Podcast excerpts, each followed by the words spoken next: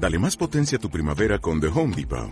Obtén una potencia similar a la de la gasolina para podar, recortar y soplar con el sistema OnePlus de 18 voltios de Ryobi desde solo 89 dólares. Potencia para podar un tercio de un acre con una carga. Potencia para recortar el césped que dura hasta dos horas. Y fuerza de soplado de 110 millas por hora. Todo con una batería intercambiable. Llévate el sistema inalámbrico OnePlus de 18 voltios de Ryobi. Solo en The Home Depot. Haces más. Logras más.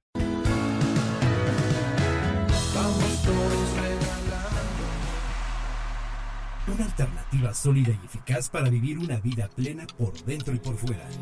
Salud integral avanzada. Queda con ustedes Omar Villa.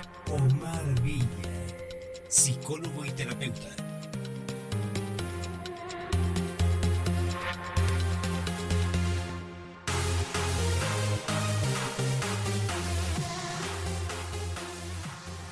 Hola, ¿qué tal amigos de Home Radio? Muy buenas tardes. Es un placer estar con ustedes transmitiendo nuevamente, como cada viernes, eh, su programa Salud Integral Avanzada. Eh, bueno, hoy, hoy estamos recordando a una festividad por ser primero de mayo. Eh, es, un, es una fecha un tanto polémica. Hay gente que lo toma como un pretexto para, pues justamente, no trabajar. Sin embargo, creo que algo de los datos que deberían preocuparnos es justamente que, en México tenemos uno de los salarios más bajos, eh, incluso de, América. Eh, también esta, esta cuestión, esta estructura que me recuerda un poco a, Octavio Paz, ¿no? Cuando decía eh, en el laberinto de la soledad, cualquier pretexto es bueno para detener la marcha del tiempo. Sí, esto me, remite a estas cuestiones de, de, ponernos pretextos, de estas cuestiones de los puentes, de, de que es tan fácil distraer al mexicano eh, eh, como ya lo decía Federico Nietzsche, ¿no? Este, con, con pan y circo, con, con, esta sensación de libertad que no sirve para nada, que, que, nos hace diferentes a otra cultura donde, donde de verdad se trabaja, de verdad se emprende y se logran cosas, ¿no? Aquí siempre nos estamos poniendo pretextos y bueno, quisiera, aunque a muchos no les guste, y no es una cuestión pesimista, creo yo, no es una cuestión ni, ni depresiva ni pesimista, más bien es una cuestión de realidades. ¿Y qué hacemos crítica?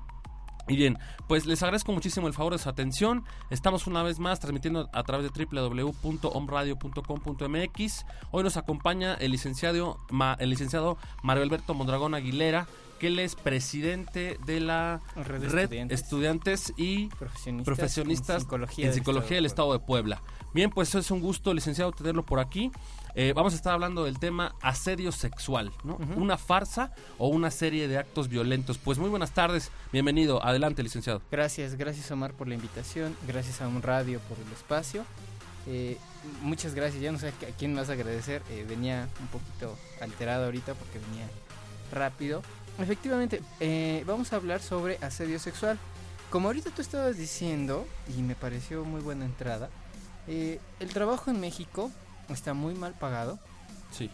Está. Eh, y, casi no hay trabajo, ¿no? O sea, eh, según cifras, recuerdo, había como 20 millones, según la última vez, ¿no? De desempleados.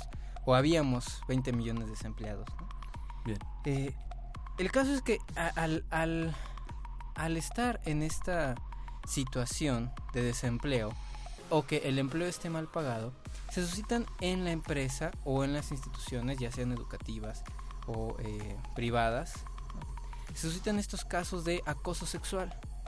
Muy bien. Yo retomo la palabra asedio del, del portugués asedio, que es igual, este, mm, para eh, sí poder mm, traducir la palabra moving o, bueno, o bullying, ¿no? Eh, en, el, en el 2013, en una conferencia en la UNAM, se llega a la conclusión, eh, esta conferencia se llamaba Develar eh, el Moving en las organizaciones, eh, llegan a la conclusión de que primero tendríamos que ponerlo en nuestro idioma. Por supuesto. No, porque hablar de moving y de bullying, pues es un término anglosajón. Y si no existe en nuestro idioma, no existe. Ok. Entonces, lo primero fue llegar a, a, esta conclusión de cómo llamarle, ¿no? Algunos decían acoso, otros decían hostigamiento. Sí. Eh, pero algunos autores pues difieren, ¿no? Porque acoso, algunos lo manejan cuando es vertical, cuando es la violencia vertical. otros cuando es una violencia horizontal, o sea, entre compañeros, ¿no? La, la violencia vertical, perdón, es entre jefe a subordinado. Y entonces pues no sabían dónde poner, no, o sea, cómo, cómo, cómo decirlo. Eh, en ese momento, junto con unos compañeros de, compañeras de Brasil, eh, Núñez y Rosa Tolfo, junto también con, este doctor de Canadá, West West, que me encanta cómo, cómo escribe, eh, ellos llegan a la conclusión de que para empezar, pues podríamos retomarlo desde, desde un término que están utilizando en Brasil, eh, que es el asedio, ¿no? que viene del portugués. Y, y proponen, pues si es una lengua romance, ¿por qué no nos agarramos de la lengua romance en vez de estar diciendo de un término anglosajón que no está dentro de nuestro idioma, ¿no? Entonces llegan a la conclusión de asedio. Y en, este misma, en esta misma conferencia pasa que había una parte en la que no sabían cómo ponerle, si moving, si asedio o em, vaya, eh, de hecho pusieron eh, este apartado como moving con signos de interrogación, ¿no? Que era el acoso sexual. Cuando surge el acoso sexual dentro de las instituciones, no sabiendo de ponerla, entonces yo haciendo este juego de palabras, pues lo determino como asedio sexual dentro de mi investigación, ¿no? O sea, cuando no sabemos si es acoso o eh, bueno, si es asedio en el ámbito de trabajo o en el ámbito educativo, eh, pero lleva una violencia sexual, ¿no? O sea, lleva un acoso sexual, entonces ahí entre esas dos ponemos asedio sexual, ¿no? Para combinar estas dos. Y eh, estos casos de asedio sexual se dan en cualquier parte, ¿no? Se dan en instituciones privadas, públicas, eh, en empresas, en sobre todo se da en tres en tres áreas, que es la educativa, la de medicina o, la, o área de, la salud y el gobierno.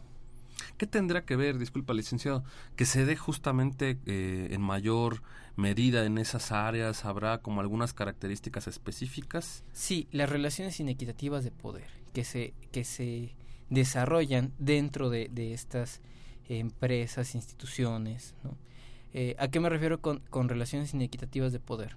Si tú no tienes un salario fijo, o si tú no tienes un salario eh, que te apoye realmente, eh vas a estar a la conveniencia de quien te esté contratando, ¿no? Entonces eh, no tienes realmente un poder, ¿no? Sobre eso. Eh, cuando es tu jefe el que tiene ese poder, ya, ya se genera una relación inequitativa de poder. Sí, por supuesto.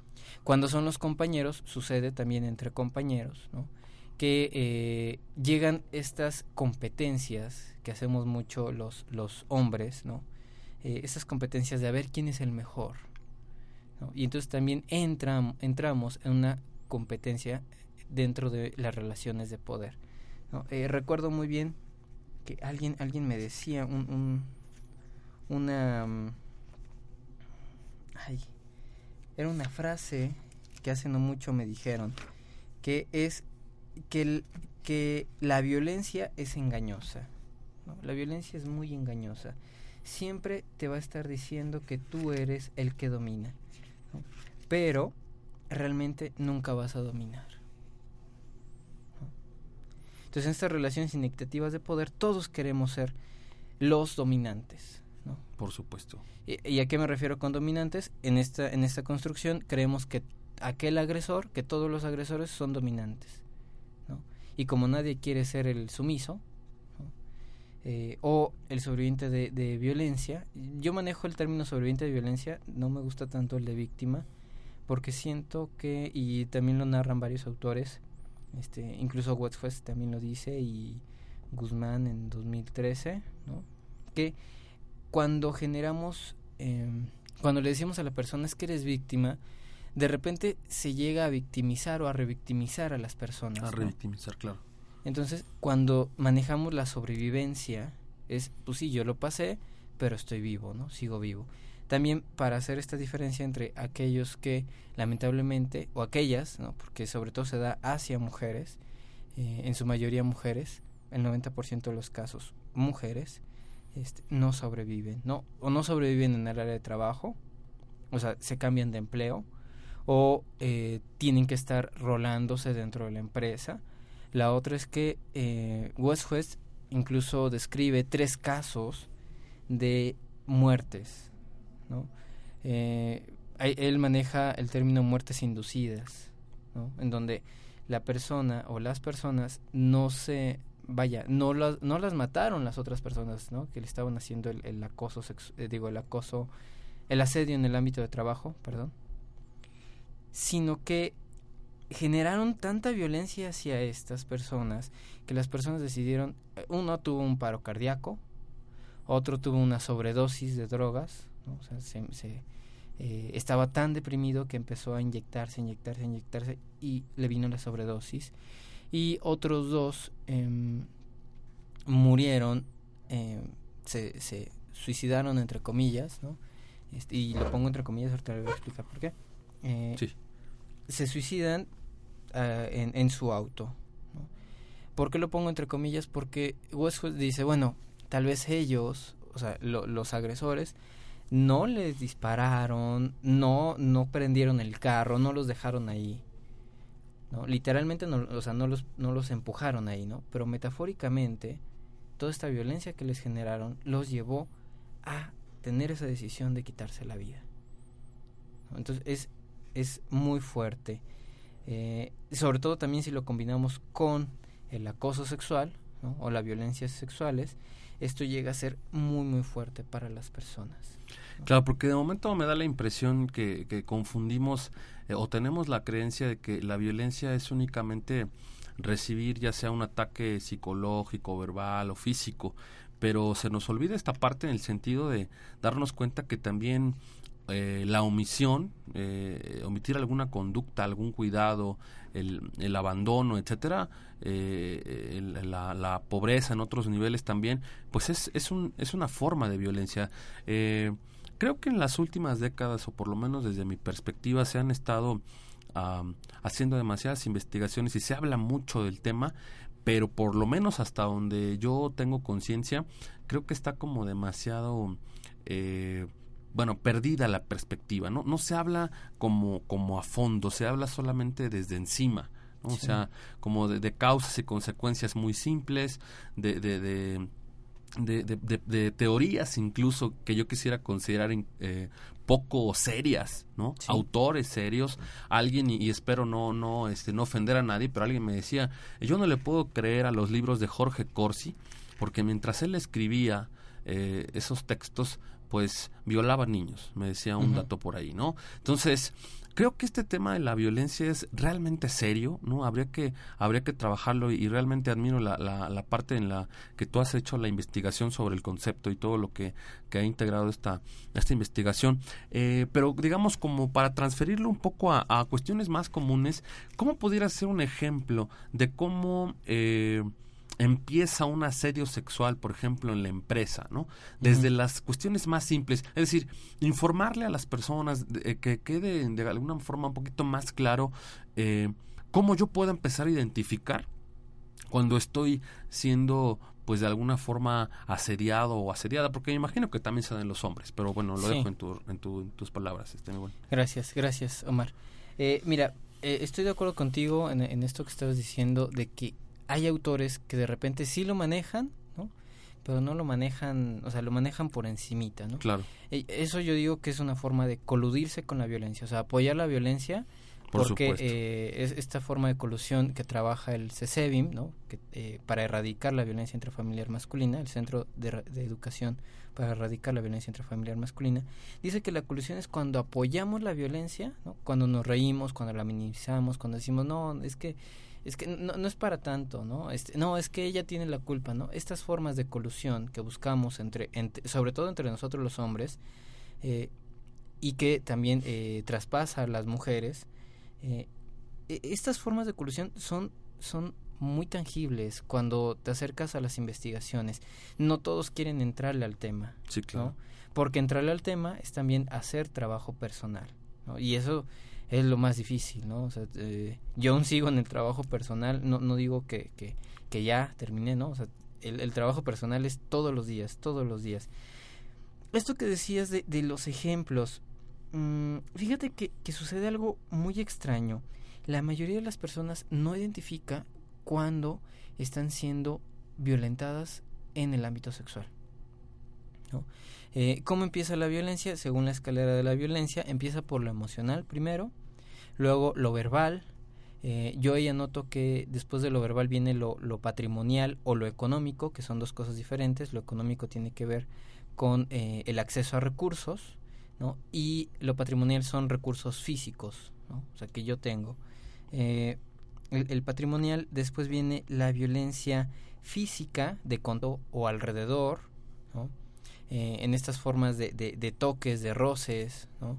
Eh, o también alrededor, ¿no? Que te estén espiando por allá, ¿no? O que te estén, eh, que te estén checando. Ahí en, en, estas violencias físicas también ubico una violencia que casi no se había trabajado y se empieza a trabajar, sobre todo en niños, ¿no? Que es el grooming o que es el acoso a través de redes sociales. Que también es una forma um, ahí está como, como, en duda de en dónde ponerlo porque no es física completamente. ¿no? Sí, claro. Eh, es virtual, pero es una forma de violencia. ¿no? Entonces yo la pongo entre lo físico y lo patrimonial, por ahí así. ¿no? Eh, que eh, estas formas de violencia, si tú ves en el, en el violentómetro, no las manejan. No manejan lo, lo patrimonial, no manejan lo, eh, el ciberbullying, no, bueno, el, el, el ciberacoso, ¿no? Sí, ahorita, perdón, un segundo. Ahorita que hablas del, del, violentómetro, hay mucha gente que me ha, me ha comentado eh, críticas serias, ¿no? En, en ese sentido, eh, pareciera que, que fue una escala y bueno, prácticamente lo es, ¿no? O sea, no, no podemos defenderla, es meramente burocrática. Eh, desde tu experiencia, desde tu investigación, ¿qué crítica le harías al violentómetro? Yo creo que le falta más. O sea, yo creo que le faltan ciertos términos, como estos de, de la violencia patrimonial, económica, eh, le falta le falta estos términos el ciberbullying. O sea hay otras violencias dentro de estas mismas violencias que no están dentro del violentómetro. El violentómetro y lo aplaudo fue un, logro no o sea poder identificar violencias no para poder bueno para poder eh, señalar hasta hasta dónde tenemos la, la violencia o, o, o eh, nuestra escala de violencia a dónde ha llegado. Pero aún así le falta porque hay cosas que no podemos identificar. Hay un libro que me encanta eh, ahorita no recuerdo bien la autora, pero se llama Si te molesta, es acoso sexual. No, es acoso, perdón. Si te molesta, es acoso. ¿no? Eh, refiriéndose a que si la persona se siente, mol, eh, se siente agredida, ¿no? en, en, esta cultura violenta, muy misógina, muy patriarcal, se nos enseña que hay que aguantarse. Sobre todo a los hombres se sí, nos enseña supuesto. que hay que aguantarse. Que, que era algo que también tú decías, ¿no? O sea, ¿cuántos hombres? Pero realmente no, no podemos saber cuántos hombres porque los hombres no denuncian. O sea, hay un porcentaje del 10% de hombres denunciando violencia, ¿no? Contra un 90% de mujeres denunciando violencia. ¿no? Eh, de, de, estos 10 hombres, eh, al parecer el 5% son denuncias falsas. O sea, que se adelantan sí. para que eh, no, no la mujer o su pareja no, no levante la denuncia. La otra es que los hombres, la mayoría de los hombres también agreden a otros hombres. O sea, la mayoría de los hombres agredidos han sido por otros hombres, no por mujeres. ¿no? Okay. Y, y, esto no, no, eh, de repente alguien por ahí me dice, no, es que tú las tratas de bonitas. No, o sea, yo entiendo que si hay mujeres que eh, cumplen con estos roles que, que se nos han, han asignado a, a nosotros los hombres, estos estereotipos, ¿no? De ser violento, y entonces reproducen estas violencias, ¿no? Lo malo de esto es que a las mujeres se les señala cuando son cuando hacen este tipo de actos, ¿no? Eh, yo lo decía en una conferencia, ¿ustedes han sabido de algún programa que se llame Hombres Asesinos? No, pero sí hay un programa que se llama Mujeres Asesinas. Sí, claro. ¿no? Y que tiene demasiado éxito, ¿no? Y exactamente, ¿no? ¿Por qué? Porque las mujeres son las malas. En esta cultura patriarcal, ¿no? Eh, las mujeres son las malas, ¿no? Eh, aquí, aquí, siempre en cualquier conferencia saltan cuando les digo, pues es que esto es género, ¿no? O sea, esto que tenemos que ver es, eh, lo tenemos que ver desde la perspectiva de género para poder identificar que esto que se llama, que esto que es el patriarcado nos atañe a todos y es la principal, es la principal forma que desde la cultura nos enseñan a ser violentos. Sí, por supuesto. Perdón, te interrumpo un segundo en ese en ese punto. Igual hoy no sé cómo fue que me conecté con Octavio Paz, pero justamente en esta parte que estás mencionando, igual en el libro de, de El laberinto de la soledad, decía como en esta cuestión cultural y sobre todo del machismo, ¿no? Eh, el mexicano puede humillarse, puede agacharse, puede doblegarse, pero nunca rajarse, ¿no? ¿Será que tenga una conexión específica, ¿no? Desde esta estructura de que, pues, eh, aunque yo, yo sea atacado, agredido, etcétera, acosado, pues obviamente que, que no cabe en, mi estructura el poder denunciar. Eh, eh, no sé, creo que es la parte cultural la que me frena este machismo, este, este patriarcado, etcétera.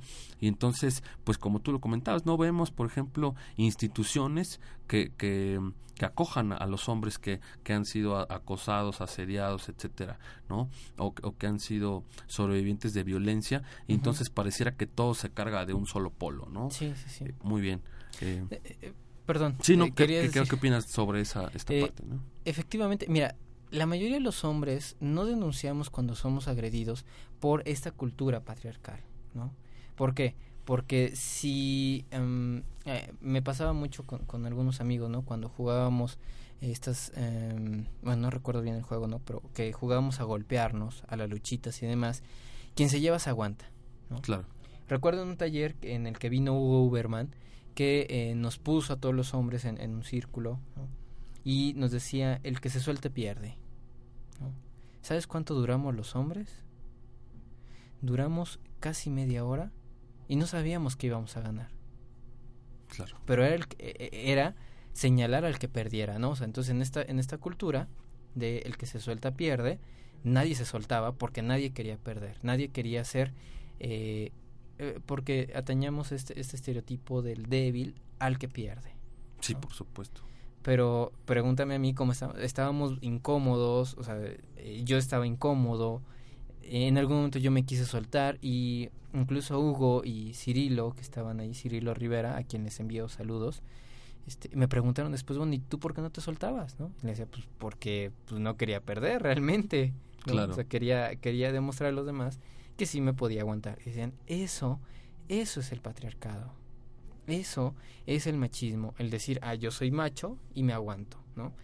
¿Cuántos hombres conocemos que se han muerto por eso, ¿no? De, ah, traigo el dolor aquí, pero no digo, no hablo, no comunico y les da un paro cardíaco, les da eh, incluso hasta, hasta un accidente cerebrovascular, ¿no? Por aguantarse, por no decir.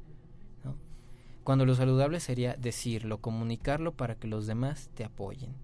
¿no? Sí, perfecto. Perdón, esto me recuerda un poquito también en el sentido del acoso escolar, en donde eh, pues los chicos generalmente te comunican que cuando, bueno, hacemos como una investigación más a fondo de por qué se le da un zape al compañero, por qué se le da una palmada muy fuerte en la espalda, por qué se le patea, etcétera, y descubres que simplemente son formas de, de comunicar las emociones, ¿no? Sí. Realmente es decirle, pues me importas, te quiero, este, te aprecio, de alguna manera me decían, pero no se lo puedo decir en palabras, no le puedo dar un abrazo ¿sí? O sea, a mi compañero, a mi amigo, o incluso a mi hermano, etcétera, o a veces hasta a mi padre, pues no puedo hacerlo, ¿no? O sea, desde esta lógica es la misma estructura, creo yo, la que nos sigue frenando y la que no nos hace, insisto, como tú lo comentabas, ¿no? Bueno, resistir un dolor, este, no soltarse en un ejercicio, no denunciar y, y buscar otras formas de comunicación que si bien no empezaban tal vez eh, con el objetivo real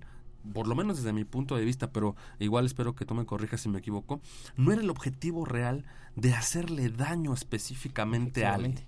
Realmente creo que no nace de ese punto, ¿no? Obviamente que cuando no lo detenemos, se va incrementando y entonces ya necesito hacer otra cosa. Entonces ya necesito a veces incendiarle el cabello, este, tomarlo entre dos personas y, y pegarlo en un tubo en los testículos. O sea, no sé, no sé qué pasa, ¿no? Pero hay como cierta descarga que, que creo que a veces no, no sé de dónde se active pero es necesaria ser para demostrar eh, eh, esta hombría, esta estructura que, bueno, entonces nos lleva a actos ya incluso que pueden causar la muerte. Sí, efectivamente, que es la escalada de violencia. ¿no? Tú lo decías muy bien. Eh, pareciera que solamente nos podemos comunicar a golpes, ¿no? Pero no, o sea, llevamos cuántos años de evolución, ¿no? una de las primeras formas fue el lenguaje, ¿no? Y pareciera que aún tenemos que hacer uso de la violencia para comunicarnos. La violencia no es una forma de comunicación, ¿no? Eh, tú lo decías muy bien y yo recordaba también con, con, estos amigos que cuando llegaban y nos abrazábamos, ¿no? Siempre era el, el, abrazo de golpe. Claro. De los golpes en la espalda, ¿no? Sí, por Hasta que una vez que, que, hice esto con una amiga, me dijo, ay, es que me dejaste bien dolorida la espalda, ¿por qué me pegas? Y yo me quedé así, pues es que así he saludado siempre a todos mis amigos, ¿no? Pero entiendo que eh, a ti no te debo saludar así. Y entonces me dijo, y bueno, ¿y por qué a ellos sí los tienes que saludar así y a mí no? Y me quedé así como de, ¡ay! Eso es, es eh, la estructura, la cultura patriarcal en donde los hombres, eh, sobre todo nosotros los hombres, tenemos mucho eh, estas competencias con otros hombres, ¿no? En donde, en donde generamos relaciones inequitativas de poder. En estas competencias en donde nos podemos estar muriendo. O sea, ¿cuántos, cuántos hombres no se mueren en accidentes de, eh, de tráfico porque iban alcoholizados? Y te, puedo asegurar que la mayoría venía saliendo de fiestas con otros amigos. ¿no? Que a lo mejor eh, él eh, no, no, bebió mucho, ¿no? pero los otros sí le generaron esta, esta idea para que y bebiera un poquito más o bebiera, ¿no? Y además se fuera manejando, ¿no? Eh, eh, este machismo también nos, nos daña a nosotros los hombres, ¿no? Pareciera que solamente a las mujeres, no, también nos daña a, los hombres. Claro, la mayoría de las mujeres que mueren, que son eh, sometidas a trata, ¿no? son eh, son una gran cantidad de mujeres que por su situación de vulnerabilidad eh, los hombres les llevan a cabo este tipo de agresiones. O sea, de, de los cinco hombres que hablábamos, ¿no? En este porcentaje de 5% a 90%, o sea, yo les decía en una conferencia, a mí me, me, me preocupa más este 90%, que está pasando con este 90%, que están siendo agredidos por, agredidas, perdón, por, de seguro, 90 hombres. Claro. ¿No? A los cinco. Yo sé que tenemos que trabajar también con los cinco. Pero yo entiendo, si trabajamos desde aquí con estas 90 personas, vamos a entender qué está sucediendo con estas cinco personas. ¿no? Por supuesto. Y podemos apoyarles desde aquí. ¿no? Eh, lamentablemente, los sistemas de salud. Hay, hay buenos programas. El, la Secretaría de Salud maneja un programa de atención para hombres que ejercen violencia y está también el Centro de Erradicación para, la, para perdón, el Centro de Educación para la erradicación de la violencia intrafamiliar masculina, el CESEVI, que aquí de hecho tienen un, un, un grupo que sesiona, hoy es viernes, los jueves, ¿no? sesiona los jueves a partir de las 7 y en, en, en el, ay, se me fue, en la Juárez, ¿no? A la altura de los bisques de Obregón, que es la 21 Poniente, ¿no? Uh -huh. La 21 Poniente. 503 letra B. Yo les recomiendo mucho ese grupo. Yo tomé eh, durante mucho tiempo, estuve asistiendo a ese grupo. Ahorita por cuestiones de tiempo he dejado un poquito, ¿no? Pero sí quiero seguir asistiendo. Y es un programa, son estos dos programas muy buenos para aquellos hombres que dicen, pues es que sabes qué, yo no me puedo comunicar con mis hijos si no los golpeo. Eh, me ha llegado a, a, decir, es que yo no me puedo comunicar con mi mujer si no la violento, ¿no? Sí, claro. Y dices, bueno, es que entonces eso no es comunicación, eso es violencia, ¿no? Eh, había otro compañero que, que en estos um, acuerdos patriarcales, ¿no? En estos acuerdos de, de, de hombres, pues se acercaba así como de, a ver, ven, este, aquí sin que nos oigan los demás, pues fíjate que a mí me pasa esto, esto y esto, y le decía, ve al grupo, ¿no? O sea, ve al grupo porque te va a apoyar esto. Otro me decía, pues es que ya me estoy divorciando porque la violencia este, en mi casa de verdad es mucha y yo me doy cuenta que ella me violenta y luego yo la violento. Pues claro, la violencia es engañosa porque también al sobreviviente o a la sobreviviente le dice que si, que si ella también es violencia, que si ella también es violenta, va a tener cierto poder. Y entonces nos enrolamos en un ciclo de violencia entre las dos o más personas, ¿no? Eh, hay algo que, que ahorita recordé, ¿no? Que decía Hugo Uberman. Trabajar en género es poner en duda lo obvio. Cuando empezamos a trabajar el género, tenemos que poner en duda esto que es obvio, esto que pareciera que es obvio, ¿no? El saludarnos, el, el, el cómo nos saludamos y nos pegamos, ¿no? Claro. Esto que parece normal, común, entre comillas, ¿no? Es poner en duda el por qué lo hago. ¿Qué estoy haciendo cuando hago esto? ¿Qué opinas en, el, en ese sentido acerca de, de que hay, pues, no sé si haya como tal eh, cifras eh, como tal establecidas, pero de que la mujer es quien en muchos casos mantiene eh, o es cómplice del machismo, ¿no? Quien de alguna forma le, le retroalimenta. No sé, ¿hay, qué, ¿qué pensarías en ese sentido? Mira, ahí eh, hay que tener cuidado, ¿no? Porque de repente nos podemos coludir a otra vez decir es que las mujeres son malas. Entonces, eh, yo ubico, porque sí, eh, me lo han dicho en, en, varias conferencias, te digo que es en la parte en la que saltan, ¿no? Cuando hablo de acoso sexual, es en la parte en la que saltan de por qué hay que hablar de géneros y también los hombres sufrimos, ¿no? Y la mayoría de, estos que dicen son hombres. En una ocasión sí me tocó que fuera una mujer, eh, y solamente en una ocasión, ¿no? Como de 10, este, me tocó que sea una mujer. ¿Qué es lo que sucede aquí? Que vemos, eh, le asignamos a la mujer el rol de educadora. ¿no? Eh, recuerdo otra frase que decía el eh, Huito Uberman, ¿no? El ser padre es un conflicto cultural, mientras que el ser hombre no es visto como conflicto.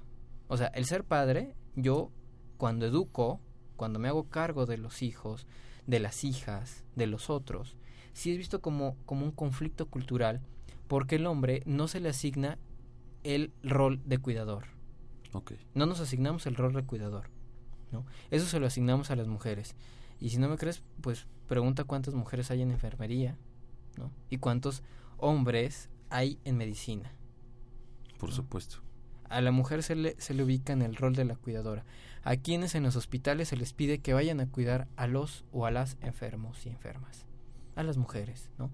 Si yo voy con, con, con mi familia, ¿no? A, una vez me tocó quedarme a cuidar a mi hermano, le pedían a mi hermana que se quedara a cuidar a mi hermano, ¿no? Cuando yo era el que podía, yo les había dicho, hey, yo puedo. No, no, es que mejor ella, porque ella debe saber cuidar, ¿no? Ella es mujer. Claro. Entonces me quedé así de, a ver, o sea, eh, mi actividad, ¿no? De, de, cuidador no tiene nada que ver con mis genitales, ¿no? Por supuesto. O sea, tenemos dos brazos, este, tenemos una mente, ¿no? Que podemos eh, eh, apoyar en esta onda, en, este cuidado. No, podemos hacerlo. Aun si no tuviéramos los dos brazos, pudiéramos hacerlo en esta onda del cuidado, ¿no? Pero entonces, ¿qué pasa? Que por tener eh, pene, ¿no? O genitales, ¿no puedo ser cuidador? Sí puedo ser cuidador, ¿no? Entonces, cuando les asignamos a este rol de las mujeres de ser educadoras, las culpamos de cómo salen los hijos. Y las hijas. Y de que ellas son las que reproducen el, el, machismo. Mm, no es cierto. Lamentablemente no es cierto. Sí influyen, ¿no? Pero todos, todos tenemos una responsabilidad. Yo, yo no manejo culpas porque culpas... Eh, parece que las personas cuando les manejas culpas eh, no no no eh, el cerebro no capta la culpa no o sea la culpa es mala sí por supuesto recuerdo esta película de um, Adam Sandler eh, de, de, Spanglish no que cuando la la sirvienta bueno la, la perdón no es no sirvienta es eh, trabajadora doméstica le está diciendo a Adam Sandler que ella no puede recibir el dinero ¿no? que, que, él le tiene que dar a, a, la hija, él le dice, me voy a sentir culpable. ¿no? Y entonces ella en ese momento, cuando la, la, niña le traduce lo que él está diciendo, ella en ese momento cambia el rostro y se queda así como, uy, dice, ¿qué pasa, no? Yo sí entiendo la culpa, ¿no? Y la niña le dice a Adam Sandler, somos católicas, entendemos la culpa. Claro. ¿no? Porque la culpa es una forma de sometimiento. Yo hablo de responsabilidades y las responsabilidades nos competen a todos. O sea, yo soy responsable como hombre también de los roles que estoy asignando a cada una de las personas y de los que me asignan a mí, ¿no? O sea, cuando me subo al micro, cuando voy al hospital, cuando voy a la escuela, yo también me tengo que ser responsable de, de esos roles, ¿no? Si me los asignan, desecharlos y decir, no, no, o sea, esto, esto no es mío, esto no es mío. Y si yo me los asigno, trabajar con ello, ¿no? Eh, cuando, cuando varias personas me dicen, es que las mujeres que están en las casas reproducen. Yo recuerdo que mi mamá a mis hermanos no les exigía, pues sí, pero la pregunta es, ¿y en dónde estaba tu papá? ¿No? Tu papá también estaba reproduciendo el mismo rol. Lo que sucede es que nadie, en esta cultura patriarcal, nadie va a cuestionar a los hombres por sus actividades, pero sí a las mujeres, ¿no? O sea, si una mujer eh, quiere entrar a la universidad, eso pasó que hace 50 años que, que, pudieron empezar a entrar a la universidad. Sí, claro. ¿no? O sea, llevamos menos de 50 años porque fue incluso...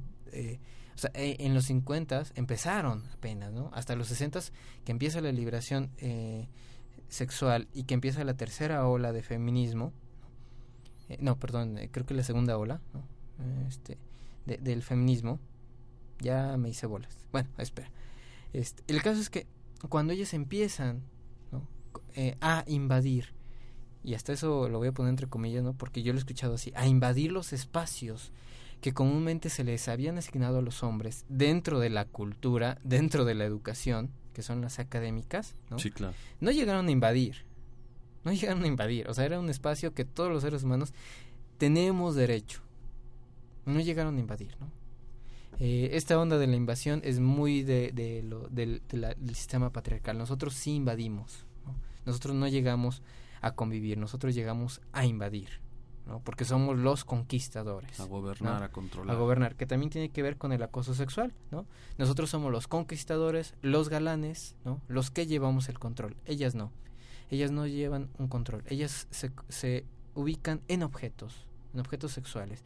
Entonces, cuando empiezan estas, esta relación equitativa de poder, de yo también puedo tener una carrera y poder ganar lo mismo que tú, empieza esta, esta ideología de culparlas a ellas por no estar en casa, por no educar a los hijos o a las hijas, ¿no?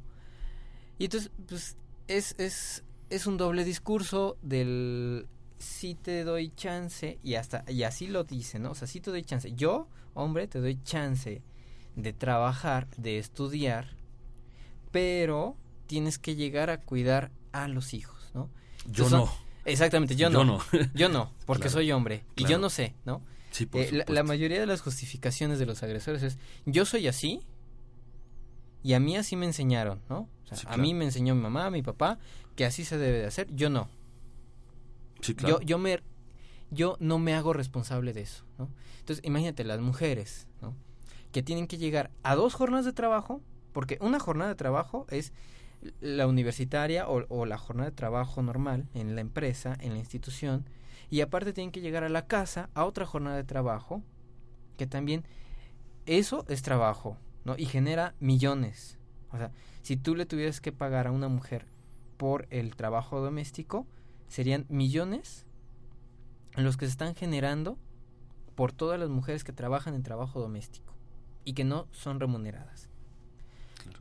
Y a mí no se me caen las manos. Yo ahorita de hecho llegué tarde porque estaba preparando de comer, ¿no? O sea, no se me caen las manos si preparo de comer, si lavo trastes, no me pasa nada en las manos. A lo mejor me sale un poquito de callos, ¿no? Pero no me pasa nada, ¿no? No, no me convierto en, en, nada, en nada más, ¿no? Ok, hay, hay algunos conceptos que me parece que están a veces un poco como perdidos también. La gente tiene como algunas ideas falsas y creo, desde mi punto de vista, que incluso muchas mujeres tienen una idea sesgada de qué es el feminismo, ¿no? Hay como algunos conceptos eh, que están muy entrelazados me gustaría saber qué opinas, ¿no? De manera muy breve en términos de dejarnos muy claro qué es el feminismo, qué es, qué es la contraparte del feminismo, ¿no? De- del machismo, de las masculinidades este, y del embrismo. Creo que esos, esos cuatro conceptos eh, como que parece que a veces nos perdemos un poquito. Sí. Mira, entiendo. El feminismo es una teoría que eh, es una teoría científica, es decir, lleva una metodología en la cual eh, se da a conocer las desigualdades sociales que existe entre hombres y mujeres por el hecho de ser hombres o mujeres, ¿no? Ya sean Sí. mujeres u hombres cis o trans, ¿no? También hay, hay un transfeminismo, ¿no? Eh, no hay un- el machismo no es la contraparte del feminismo, ¿no? El machismo es este sistema cultural que existe y que el feminismo eh, eh, me recuerda mucho, eh, y yo sé que, que todos tenemos esta referencia, ¿no? De, de Arjona que decía ustedes al feminismo y nosotros al machismo y al final todo termina igual, ¿no? Como, como poniendo que el feminismo y el machismo eran lo mismo. Ajá. No, el feminismo lo único que hace es evidenciar con, con la lupa de género, ¿no? Y cuestionar lo obvio, lo que estamos obviando, ¿no? Eh, mientras que el machismo maneja una estructura de poder para someter al otro, a la otra, sobre todo a la otra, ¿no? Bien.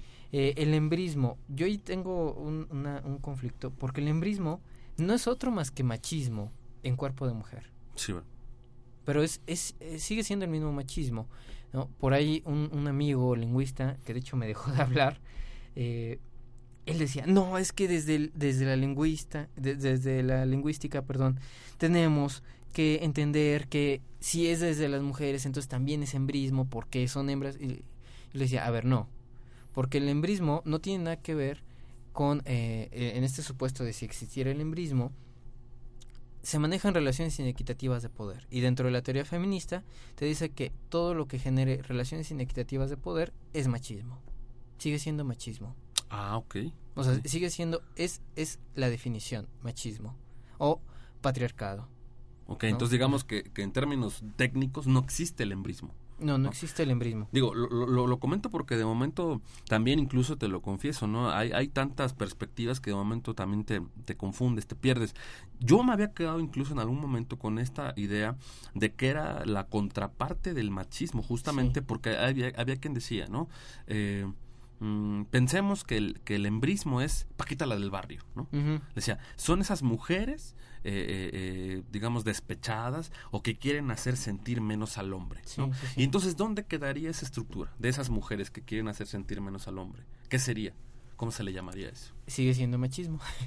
Ok. Sigue siendo machismo desde, eh, vaya, el, el, el hecho de ser mujer o hombre no te quita lo misógino. El hecho de ser doctor o doctora, o sea, un grado académico, no te quita lo machista, ¿no? Eh, eh, aquí, aquí haré una referencia, ¿no? ¿Cómo si se le cuestiona a Paquita la del barrio, a, a- se me fue a, Dan- a Daniela Romo y a otras mujeres, ¿no? Jenny Rivera. por sus canciones, exactamente Jenny Rivera, y no cuestionamos a los otros a los otros cantantes hombres, ¿no? Que también eh, cuando hablan de las mujeres hablan está esta canción, por ejemplo, de la ramera, ¿no? Sí, claro. Que también es una es eh, es una canción con una fuerte connotación violencia vi- violenta hacia las mujeres, ¿no? Pero no se les cuestiona por qué, porque son hombres.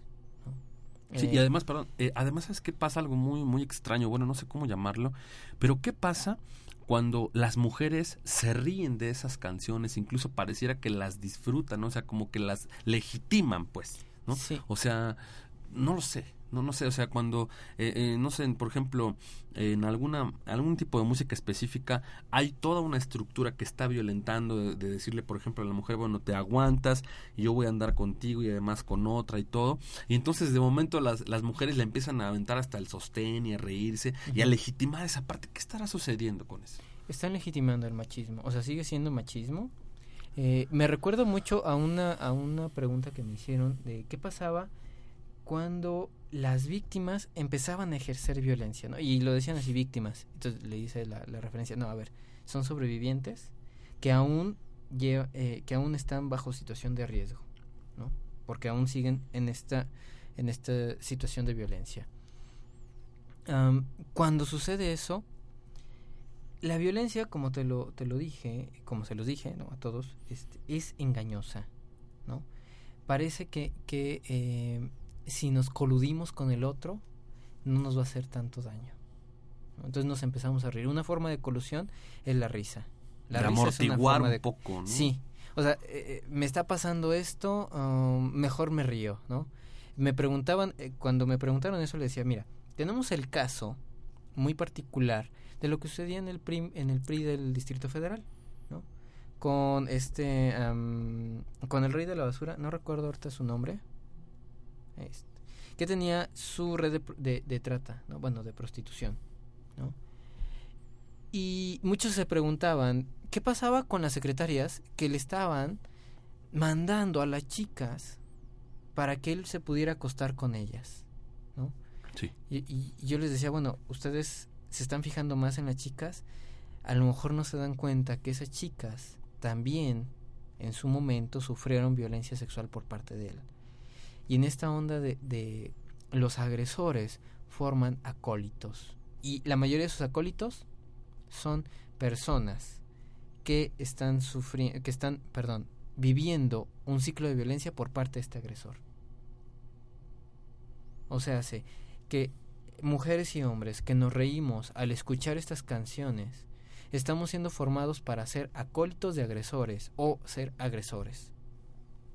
Y reproducirlo con los otros, con las otras, ¿no? Ah, mucha de esta violencia se ve sobre todo en hombres. No la cuestionamos porque son hombres. ¿no? Deberíamos de empezar a cuestionar lo obvio. El por qué ellos sí se pueden reír eh, y por qué eh, mejor no hacemos una mejor cultura. ¿no? El género, que fue otro tema de, de eh, otro, otro término que, que, preguntaste, el género tiene que ver, eh, bueno, ahí hay una identidad de género, ¿no? Eh, el género no tiene que ver con lo sexual, con, bueno, sí tiene que ver con lo sexual, me refiero a con la biología, ¿no? O sea, es como yo me identifico. Eh, género hay muchos, géneros hay muchos. Eh, no solamente es hombre o mujer, ¿no? O sea, es cómo se identifica la persona. Y para hablar de género, eh, tendríamos que tener otro programa porque es muy muy vasto el hablar de género. Yo solo Claro, estoy claro. hablando de la violencia sexual desde la perspectiva de género, ¿no? O sea, que es una perspectiva eh, científica. Pero pues sí sucede, eh, recuerdo también estas violencias sexuales que suceden en niños, ¿no? Eh, muchos niños y niñas que fueron violados, que fueron agredidos sexualmente, reproducen después, cuando crecen, estas mismas violencias sexuales porque así aprendieron a la sexualidad. Los hombres, no hablamos de sexualidad entre hombres, o sea, hablamos de, de cuántas veces eh, o con quiénes hemos cogido, ¿no? con quienes hemos tenido relaciones, pero no hablamos de nuestra sexualidad, de lo que nos está pasando, ¿no? Casi siempre es entre amigos, entre cuates. Ahorita que sí ha venido eh, con esta liberación sexual, el hablar, el poder hablar en espacios públicos sobre sexualidad, hay todavía, eh, y no me dejarás mentir, ¿no? O sea, hay todavía conductores, este, en algunos otros eh, programas, en algunas otras estaciones de radio, que ni siquiera se pueden atrever a decir pene Claro, claro, claro. o, o, o vulva o vagina o, o, o testículos, ¿no? Porque pareciera que es algo que no podemos decir, ¿no? Es algo tabú. ¿no? Si no lo decimos, ¿a quién le estamos dejando la responsabilidad de nuestros hijos e hijas, de nuestros sobrinos y sobrinas, de que tengan una vida responsable, ¿no? Sexual responsable. Sí, claro. ¿no? Am, de repente, yo, yo choco mucho con esta parte dentro de las iglesias, ¿no? Que dicen, es que no hay que hablarles de género porque eso les genera morbo, ¿no? Y no, el morbo ya está, o sea, el morbo Sí, claro. te lo vas a encontrar en televisión, te lo vas a encontrar en radio, te lo vas a encontrar en donde sea, o sea, el sexo vende, ¿no? Y si no me crees, pues ve los carteles cuando vayas pasando por, por cualquier vía Puesto de periódico. vas a, sí. vas a ver el sexismo, ¿no? Porque casi siempre van a ser mujeres como objetos. Claro. ¿no? Y los hombres como sujetos sexuales, ¿no? Que esa es una gran diferencia que, que nos dice Marcela Lagarde, ¿no? Eh, los sujetos sí pueden decidir, los objetos no deciden, Eh, si tú vas por la calle, vas a ver que estamos bombardeados de, de sexo. Entonces, lo- los, los embarazos no planeados no es que este, se les haya ido, ¿no? Es que no tuvieron, es que todas las instituciones que y todas las personas que tienen la, la responsabilidad de enseñar, de educar en esta educación sexual, no, no cumplieron con los objetivos. Yo, yo les decía en una conferencia, por cada mujer que ha sido asesinada por su esposo, por cada mujer que ha tenido que dejar estudios por cuidar a los hijos, ¿no? por cada mujer que, que ha tenido un aborto también, ¿no? Sí. Eh, no, eh, no planeado, ¿no? Esto, bueno, eh, perdón, una interrupción del, del embarazo dentro de las tres causales de, de- embarazo, de, de la interrupción legal del embarazo, ¿no? que hay en Puebla, hay, en otros hay más, Este, hay una serie de instituciones que les falló a esas mujeres. Sí, por supuesto. Cuando hay, hay mujeres muertas porque su interrupción de embarazo no fue la adecuada, hubo una institución, ¿no? como es el gobierno, como eh, es, es, es um, uh, el Congreso, ¿no? que no permite que haya una interrupción legal del embarazo que sea saludable para las mujeres. Las mujeres están abortando y están abortando porque no tienen educación sexual, eh, eh, también porque los hombres no tenemos educación sexual. Por supuesto. Eh, yo recuerdo, no voy a quemar ¿no? a nadie, pero este, recuerdo a un amigo, estábamos en, en, Bien, sí. en, en el sexto semestre de, de la carrera y no sabía cómo ponerse un condón, Sí, claro. ¿no? Carrera de psicología, donde vimos sexualidad, donde tuvimos la materia de sexualidad, no sabía cómo ponerse un condón. Muy bien. Perfecto, licenciado. Eh, como conclusión, ¿algún aporte que nos pudieras hacer eh, para que podamos atender o inclusive prevenir este, este, este fenómeno del asedio sexual, de, de, de, que tiene la relación con el acoso, con la violencia, etcétera, para, para nuestro auditorio, como una forma de ir, de ir cerrando el programa? Eh, para identificarlo es muy fácil. Si te molesta, si hubo un roce, un comentario, algo fuera de lugar que a ti te molestó, podemos identificar que empieza a ser asedio sexual. Sí tenemos que, eh, los que eh, re recursos humanos y um, Secretaría de Salud, ¿no? los que trabajan este tema, como igual eh, los Ministerio Público, tienen que ser muy, muy específicos y muy eh, observadores en qué sucedió ahí. No tenemos que tener en cuenta todo. Alguien por ahí me pedía un perfil del acosador o un perfil del sobreviviente y le decía, no puedo dar un perfil del acosador, del agresor o un perfil del sobreviviente porque los casos son particulares y tenemos que entender cada caso como algo particular para dar un perfil particular de ese agresor. Muy bien. ¿no? Entonces, lo primero es, si me molesta, si yo empiezo a identificar que no es agradable para mí, le puedo decir a la otra persona, ¿sabes qué? Esto que dijiste, esto que hiciste, no es agradable para mí. Confrontarlo. Lo, lo que te, necesitamos mucho es confrontar a los agresores. Poner en duda lo obvio. Perfecto. Muy bien, licenciado Mario Alberto Mondragón Aguilera, presidente de la Red de Estudiantes y Profesionales en Psicología del Estado de Puebla. Muchas gracias por tus aportaciones. Esperamos eh, tenerte por aquí nuevamente, igual para, sí. para hablar este sobre violencia de género, como ya nos comentaste, un tema muy amplio. Les agradecemos el favor de su atención. Se despide de ustedes Omar Villa. Estamos a sus órdenes al 2221 139785 y al 703 8565 salud integral avanzada arroba gmail.com que tengan muy buena tarde y feliz puente para los que no hacen crítica. Saludos. Salud integral avanzada. Potencia tus emociones positivas y ganarás salud. Hasta la próxima